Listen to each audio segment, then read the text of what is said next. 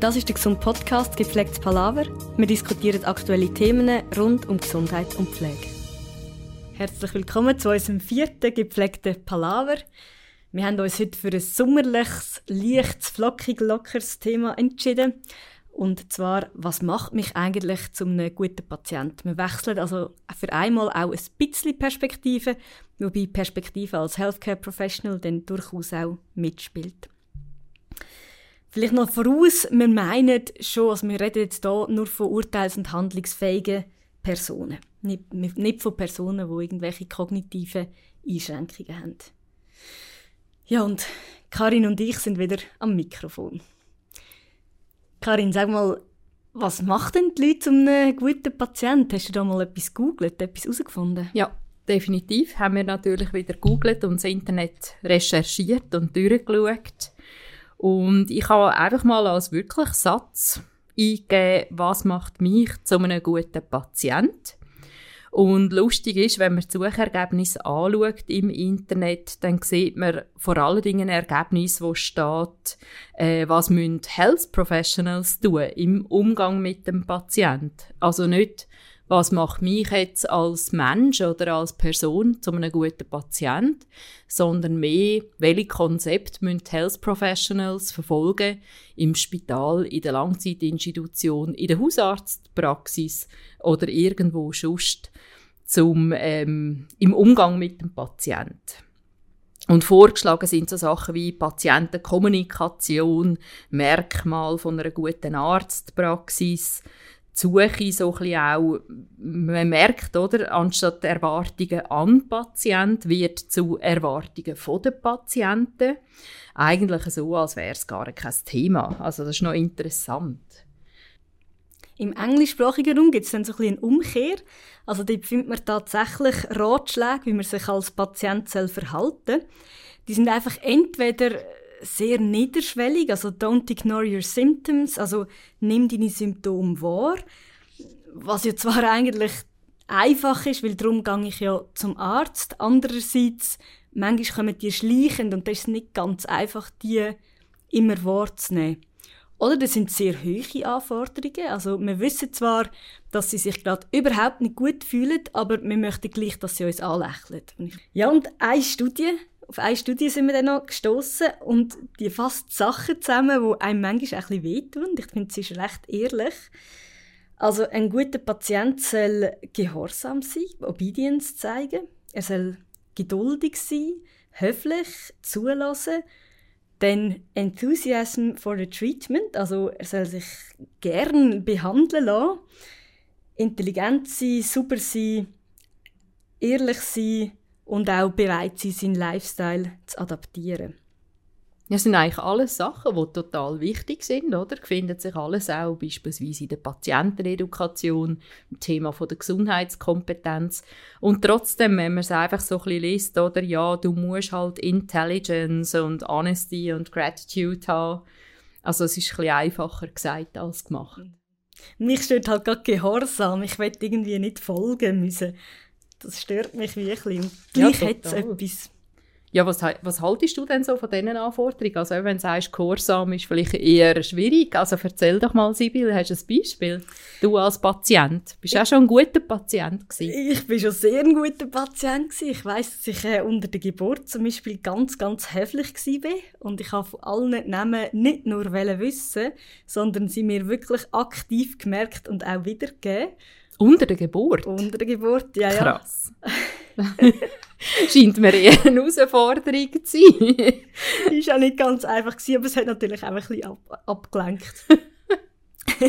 Wie ist es mit dir, Karin? Bist du ein guter Patient? Oh, du, meine, also ich kann von Glück reden, dass eigentlich meine Erfahrungen als Patient recht klein sind. Ähm, ja, ich bin auch wirklich klein gsi, als ich meine ersten Erfahrungen gemacht habe, mal im Spital. Ich musste, als ich in der ersten Klasse war, Mandeln schneiden. Und habe es eigentlich sehr, sehr schlimm erlebt als Patient. Ich habe auch gewusst, dass ich, oder, ja, an das, was ich mich hauptsächlich daran erinnere, ist, dass ich meinen Stoffhund nicht haben dürfen mitnehmen in OP und dass mir der total gefehlt hat, als ich meine Narkose bekommen habe. Und äh, dass ich nachher so in der Nachbehandlung, ich hatte zum Beispiel in der Nacht immer eher Angst gehabt, ähm, so allein in dem Zimmer und hätte eigentlich gerne wollen, dass sie die Tür offen lassen. Und das ist irgendwie offenbar auch etwas gewesen, was gar nicht gegangen ist. Und ich weiß aber sehr gut noch, dass dort eigentlich so der Grundsatz für mich gefallen ist, ähm, dass ich das besser möchte machen und darum auch mein Wunsch dann gewachsen ist, selber Pflegefachfrau zu werden. Eigentlich aus diesen negativen Erfahrungen. Und mich eigentlich so der Grundsatz schon immer auch geleitet hat, so ein bisschen, wie würde ich es wollen, wenn ich Patient wäre. Und das so ein bisschen meine Haltung auch in der Pflege ist. Also auch überlegen, ja, wie würde ich es wollen, wenn ich selber da würde liegen. Und darum Pflege nachher eigentlich auch so machen, wie ich es mir selber würde wünschen auch. Also können wir diesen Aspekt wirklich nicht ignorieren, he? was quasi, was es auch braucht, um ein guter Patient zu sein. Absolut. Weißt du, wie es denn darum steht, was für Rechte und Pflichten Patienten haben? Ja, auf alle Fälle. Auch da gibt es ähm, ganz gute Papier, wo man findet, ähm, online. Also gut ist auch, wenn man beispielsweise Recht und Pflicht der Patienten eingibt, dass fast von jeder oder in jedem größeren Spital, Institution oder so sicher auch irgendwie eine Broschüre fast ähm, kommt oder irgendein Papier, wo man auch den Patienten kann abgeben und wahrscheinlich auch soll abgeben. Es gibt aber auch eine Broschüre, die vom Bundesamt für Gesundheit, vom MIGES Plus und vom Dachverband von Schweizerischen Patientenstellen herausgegeben worden ist, wo auch heißt die Rechte und Pflichten der Patienten. Und der Inhalt drin ist so ein bisschen in der Grundhaltung sicher, dass eine Beziehung zwischen Patient und Health Professionals immer sehr empathisch soll sein, geprägt von Offenheit, ehrlich sein und dass eine Kommunikation auf Augenhöhe stattfindet. Das ist so grundsätzlich über alles rein, was sicher Rechte und Pflichten sind von beiden.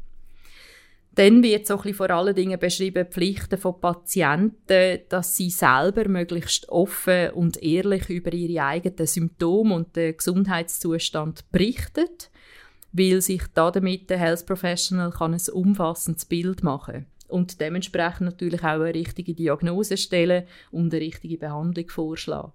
Also das ist ganz wichtig. Es wird auch vorgeschlagen, dass das unbedingt Pflichten eben sind, dass man dem auch nachkommt. Die Health Professionals selber müssen hingegen auch äh, sicher Information, also Informationen und Aufklärung machen, das wissen wir. Und es steht auch drin, dass der Patient doch so lange auch soll nachfragen bis er möglichst alles verstanden hat. Dass er, wenn er irgendwie etwas hört, das er nicht einordnen kann oder so, dass er dort auch wie nochmal nachfragen kann. Das ist aber auch, wenn wir ehrlich sind, in der Praxis recht anspruchsvoll, oder? Manchmal so mitten im Gespräch nicht nur wahrnehmen, ich habe etwas nicht verstanden, sondern warum habe ich es nicht verstanden, oder? Also, manchmal laufst du dich aus dem Gespräch aus und denkst, okay, jetzt am Donnerstag habe ich die Behandlung, aber warum eigentlich jetzt erst am Donnerstag? Weil früher wäre für mich doch besser, ist es wegen dem Arzt nicht oder muss ich wegen dem Medi abwarten oder was ist jetzt der Grund? Total. Ich habe das auch häufig erlebt, dass wenn wir Visiten hatten im Spital dass äh, der Arzt dann rausgelaufen ist, oder? Also er hat den Patienten sich abgesichert, hat nochmal nachgefragt, haben sie alles verstanden? Der Patient hat gesagt, ja, habe ich. Der Arzt ist rausgelaufen und der Patient hat mich angeschaut und gefragt, was hat er gesagt? Das kann ich auch. Also. Mhm. Und ich glaube, etwas, wo da könnte helfen oder wo sicher gut ist, ist, dass vielleicht der Patient sich ähm, immer einmal Notizen macht schon vor der Visite oder halt auch nach der Visite, oder? Dass er es für sich nochmal aufschreibt, das, was gesagt worden ist, oder eben die Fragen, die dann auftauchen würden, notieren, damit er das eben beim nächsten Mal oder im nächsten Gespräch auch wieder nachfragen kann. Und genauso wäre es eigentlich auch, wenn du wahrscheinlich zum Hausarzt Besuch gehst, dass du vorher schon deine Fragen überlegst, die aufschreibst und nachher so schon vorbereitet kannst ins Gespräch gehen. Mhm. Ich meinte, es gibt sogar Institutionen, die die Möglichkeit bieten, wichtige Patientengespräche aufzunehmen, dass man es nachher auch nochmal nachlesen kann, um die Erklärung nochmal zu verstehen. Das wäre auch sehr gut. Oder beispielsweise, dass auch ähm, du jemanden noch mitnimmst, von deinen Angehörigen, dass eben zwei Personen das hören und du dich nachher dann nochmal kannst miteinander darüber unterhalten was hast du gehört oder was habe ich gehört. Aber sicher, und so ist es auch zu verstehen, oder? dass man am Patienten auch nochmal sicher kann sagen wie wichtig das es ist, eben, dass er diese Fragen auch stellt und selber auch eine aktive Rolle übernimmt, wenn er eben etwas nicht verstanden hat. Also es ist auch seine Pflicht, zum Nachfragen, wenn er etwas eben nicht können aufnehmen, verarbeiten oder eben gar nicht verstanden hat. Dann ist es aber auch so, dass natürlich auch der Patient äh, Recht hat, eben nämlich das Recht dann auf Information und Aufklärung. Darum ist es aber eben auch so wichtig, dass er kann anfragen kann. Beispielsweise ist in dieser Broschüre beschrieben, wie es, der Umgang mit der Keimhaltung, also wie wichtig auch dass es ist, ähm, dass man die Informationen nicht muss anderen preisgeben muss oder dass man beispielsweise in einem Mehrbettzimmer auch das Recht hat auf Keimhaltung dass man eine sorgfältige Behandlung ähm, darf erwarten, dass man das Recht hat, die Einsicht in die Dokumentation. Und dann steht auch einiges noch darüber, so ein bisschen über das eigene Verhalten im Spital. Also auch gegenüber, wie soll ich mich verhalten gegenüber Mitpatienten und was ist nachher dann wie auch äh, meine Pflicht ein bisschen dahinter. Kann man denn ein guter Patient sein, wenn diese Sachen nicht gegeben sind? Wenn man das Gefühl hat, meine Rechte sind halb oder nicht gut eingehalten? Ich finde das noch, ja, das ist noch schwierig. Nein, ich glaube, also ich glaube, wichtig ist es schon, dass man selber auch weiß, was man selber sich damit auseinandersetzt, selber weiß, was man unbedingt möchte und sich selber gegenüber auch ehrlich ist und sich selber gegenüber auch lieb ist und dass, dass man auch selber weiß, was man gerne möchte und wenn es eben nicht passt, dass man sich auch etwas anderes sucht. Mhm. Mhm. Aber ich glaube, für das muss schon recht gut äh, selber informiert auch sein und muss es auch trauen und muss auch wissen, was gibt es überhaupt für Alternativen. Mhm. Habe ich den Eindruck. Mhm. Ja, denke ich auch so. Und ich glaube, wir als auch Health Professionals oder auch Gesundheitsinstitutionen müssen vieles machen, auch um zufriedene Patienten überhaupt zu haben. Ja, es gibt so ein Papier, wo verschiedene Dimensionen von der Qualität darstellt. Und die sagen, sie geben eigentlich sechs Punkte vor. Und das wäre die Qualität oder die Behandlung muss sicher sein, wirksam, patientenzentriert, rechtzeitig, effizient und auch gerecht, gleich und gerecht. Und ich finde, das ist noch eine recht gute Beschreibung darüber, was es alles braucht. Es braucht halt doch recht viel damit auch die Beziehung zum Patienten so kann sein dass eben der Patient kann ein guter Patient sein und zu seinen, seine Bedürfnisse kann erfüllen. Ja, man könnte ja das auch einmal noch ein bisschen überlegen, eben nicht nur der gute Patient sein, sondern vielleicht auch so ein bisschen als Vergleich, beispielsweise, wann bist du auch ein guter Kunde oder wann bist du ähm, beispielsweise in einem Restaurant ein guter Restaurantbesucher, oder? Also natürlich ist der Vergleich vielleicht ein bisschen weit hergeholt und trotzdem glaube ich, es gibt wie auch Gemeinsamkeiten. Absolut, also sicher, oder? Ich will nicht eine Lebensmittelvergiftung haben, wenn ich ins Restaurant gehe. Wirksam. Das Letzte, was ich will, ist nach meinem Restbesuch hungrig rauslaufen. dann patientenzentriert. Wenn ich eine Allergie habe, dann will ich auch, dass das Restaurant mir keine Erdbeere auftischt oder was immer ich ähm, gegen was immer ich eine Allergie habe. Dann haben wir rechtzeitig, auch hier, ich hätte gerne warmes Essen. Effizient, soll schnell gehen, keine Verschwendung haben und gleich und gerecht, wenn ich merke, die anderen werden besser bedient wie ich, habe ich auch meine Fragezeichen. Also es scheint schon auch in anderen Dienstleistungen zu passen. Ja, und wirst wahrscheinlich dann reklamieren und bist dann sozusagen gegenüber dem Personal vielleicht auch nicht der Kunde, wo sie sich würden wünschen. Das denke ich auch, ja. Möchtest denn du in jedem Fall immer mitentscheiden als Patient? Was denkst du darüber? Das ist ganz eine schwierige Frage, weil ich bin gar nicht sicher, ob ich in jedem Fall überhaupt könnte entscheiden. Also wollen und können ist wahrscheinlich noch zweierlei, weil ich glaube, können da braucht es eben also eine gute Aufklärung, es braucht sehr viele Informationen und trotzdem bin ich mir nicht sicher, ob ich in jedem Fall die Behandlung so umfassend würde verstehen, dass ich auch sinnvoll kann entscheiden.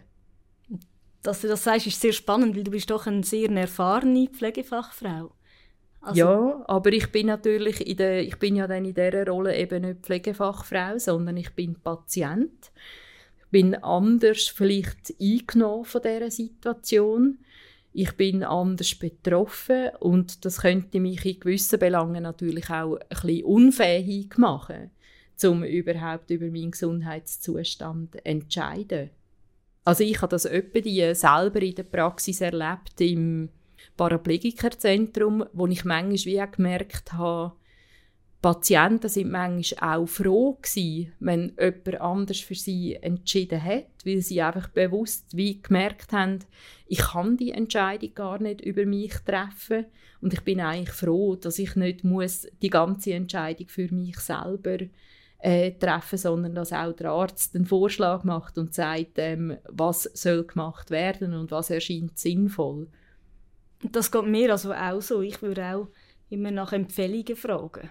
Ich glaube, dass aus dem Grund bin ich ja bei einem Spezialist oder bei einem Arzt, nicht weil ich einfach etwas durchstieren Richtig, aber ich glaube schon, so im Grundsatz kann man schon sagen, dass wahrscheinlich der größte Teil eine gemeinsame Entscheidungsfindung möchte.